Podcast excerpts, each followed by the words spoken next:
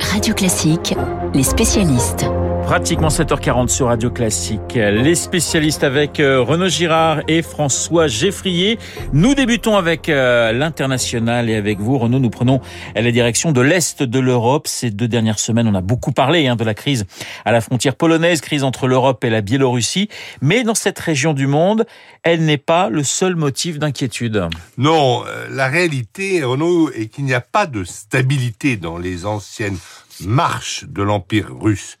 En Biélorussie, nous avons, euh, vous l'avez dit, un autocrate au pouvoir qui a triché aux dernières élections, dont le régime est contesté par les forces vives de son pays et qui a utilisé les migrants comme moyen de chantage contre l'Union européenne.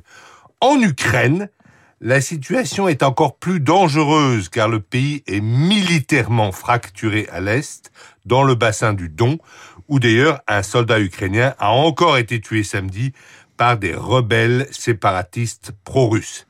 Ça peut paraître incroyable, mais nous avons encore, tout à l'est de l'Europe, un véritable front avec des tranchées et des mortiers qui se tirent sporadiquement dessus, une situation que nous n'avions d'ailleurs jamais eue en Europe pendant la guerre froide. Renaud, est-ce que vous avez peur que la situation dégénère? Oui, bien sûr que je le redoute. Par sa nature même, la violence politique est très volatile même si euh, vous me direz qu'elle est aujourd'hui de basse intensité. Les accords de Minsk de février 2015 ont mis fin à la guerre qui était en train de perdre les Ukrainiens, mais ces accords ne se sont pas transformés en accords politiques malgré la médiation franco-allemande. En fait, les Ukrainiens se sentent beaucoup plus forts aujourd'hui qu'en 2015. Ils ont réorganisé leur armée. Ils ont reçu de l'aide des États-Unis. Ils ont pu acheter à la Turquie les mêmes drones, les mêmes drones, vous savez, Beraktar, que ceux qui ont donné la victoire à l'Azerbaïdjan sur l'Arménie il y a un an. Comme les Ukrainiens se sentent forts, ils ne sont plus enclins à accorder une vraie autonomie à leur province du Donbass. Par ailleurs, ils ont publié une loi qui renforce l'ukrainien comme seule langue officielle. C'est comme s'ils agitaient un chiffon rouge devant les rebelles ukrainiens russophones et devant les Russes. Donc si je vous comprends bien, en Ukraine, on s'éloigne plutôt qu'on se rapproche de la paix. Oui, car les positions se durcissent de part et d'autre. Du côté de Moscou, les Russes ne supportent pas l'idée que l'Ukraine pourrait devenir un immense et insubmersible porte-avions américain à quelques encablures de chez eux.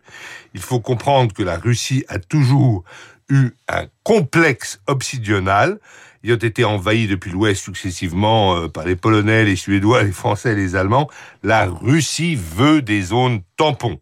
Et pour elle, l'Ukraine ne peut pas être autre chose qu'une large et neutre zone frontière. Les tensions à l'Est et notamment en Ukraine, un sujet signé Renaud Girard, grand reporter au Figaro. Nous passons à l'économie avec François Geffrier. François, vous nous emmenez faire euh, eh bien nos courses ce matin euh, chez Lidl. C'est la petite ancienne petite enseigne qui monte, qui monte et qui prend euh, des parts de marché au grand nom historique de la grande distribution. Oui, Lidl est en 2015 4,9% de parts de marché, 7,2 aujourd'hui. Autrement dit, la place de Lidl par rapport à la concurrence a grimpé de 47% en 6 ans. Ce sont les chiffres de Kantar World Panel dans le, dans le Parisien ce matin. 7,2% de part de marché. Imaginez que les Carrefour Market, par exemple, la division supermarché de chez Carrefour, ils sont juste derrière 7,1 symboliquement. C'est très fort, même si au total, le groupe Carrefour est très nettement au-dessus dans son ensemble. Et Leclerc, Leclerc pèse trois fois plus. Qu'est-ce qui fait ce succès de Lidl? D'abord, le moyen le plus évident de progresser comme ça, c'est d'ouvrir des nouveaux magasins. Ça paraît tout bête. Il y a encore eu deux inaugurations au mois d'octobre, quand dans le même temps, Carrefour Market perdait 18 magasins. Donc là, forcément, ça a un petit effet de bascule. Lidl, c'est la petite enseigne, effectivement, qui monte, qui monte, qui monte en gamme aussi, avec un rayon poissonnerie alimenté par de la pêche durable, avec des produits bio, un rayon fruits et légumes bien garni. Donc plus de magasins, plus de qualité, et tout ça il faut le faire savoir, c'est le troisième ingrédient de la potion magique de Lidl, un déploiement publicitaire massif. Si je vous dis allô patron, ou si je vous dis le vrai prix des bonnes choses, Alors, sauf si vous n'avez pas ouvert un journal, pas écouté une radio, ni regardé la télé depuis trois ans, vous avez certainement en tête les campagnes de pub de Lidl. Résultat, 400 000 clients convaincus chaque mois. Alors, cette montée en gamme, François, est assez impressionnante et elle a été intégrée par les clients. Oui, tout l'enjeu, c'était de conquérir de, de, nouveaux clients, mais de ne surtout pas se séparer des clients de longue date. Et Lidl a réussi quelque chose d'extrêmement fort que résume parfaitement un spécialiste interrogé par le Parisien ce matin, Cédric Ducrot de Diamar Consulting.